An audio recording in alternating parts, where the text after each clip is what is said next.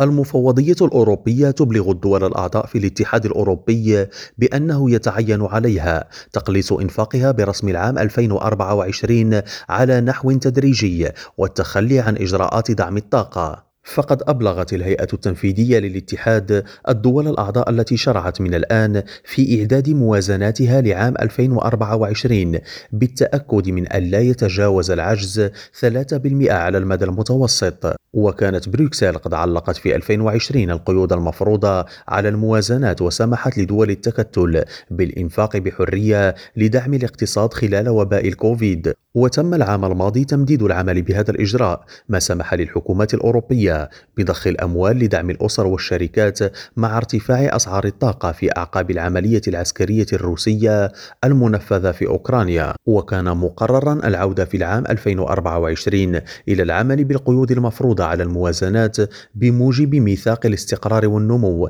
لكن بروكسل تقترح الآن عودة تدريجية. ويروم هذا الميثاق ضمان أن لا يتجاوز العجز 3% من الناتج المحلي الإجمالي وأن يظل الدين أقل من 60% إبراهيم الجمالي ريم راديو بروكسل.